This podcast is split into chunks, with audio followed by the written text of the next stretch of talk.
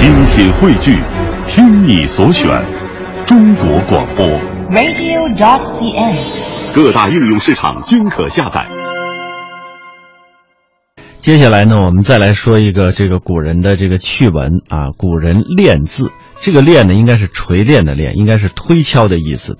那么推敲典故，在唐朝诗人贾岛，他就非常呃擅长写这个五言律诗。他写作的时候啊非常投入，他特别注意词句之间的这种锤炼。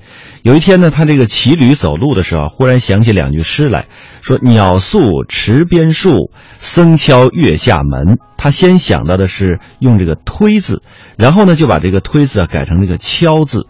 哎，觉得这个推字也不错，于是呢，这个贾岛在驴背上用手做着推和敲这两个动作，一时拿不准主意。这个时候，他正好碰见，呃，一位这个长官，哎，韩愈啊，也是一位大诗人，他出门了。这贾岛呢，只顾沉思，不觉走到了韩愈的这个仪仗队伍里，因为韩愈是带着队伍出门的。糊里糊涂就被拉到了韩愈的面前。韩愈问这是怎么回事，贾岛就把这句诗啊说出来了。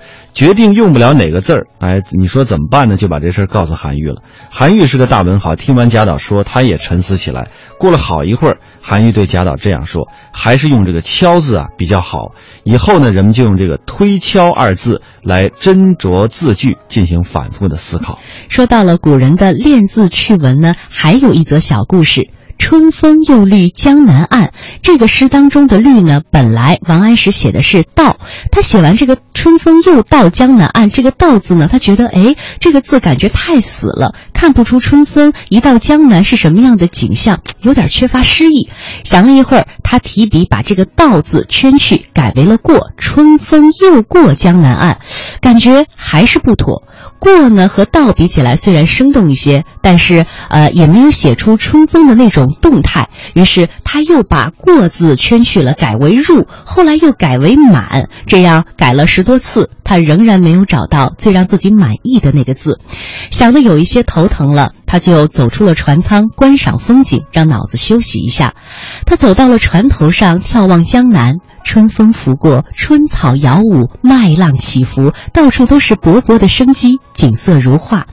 王安石精神一爽，突见呃这个草色碧绿呀，他一下想到了，哎，绿这个字不就是我要找的那个字吗？一个“绿”字，把整个江南生机勃勃、春意盎然的动人的景象都表达出来了。想到这里呀，他特别高兴，赶紧奔进船舱，另外取了一张纸，把原诗当中“春风又到江南岸”改为了“春风又绿江南岸”。为了突出他反复推敲来之不易的那个“绿”字，他特意把“绿”字写得稍大一些，十分的醒目。一个“绿”字使全诗大为生色，全诗都活了。这个“绿”字就成了后人们所说的诗眼。后来许多谈练字的文章呢，都以他这个故事为例。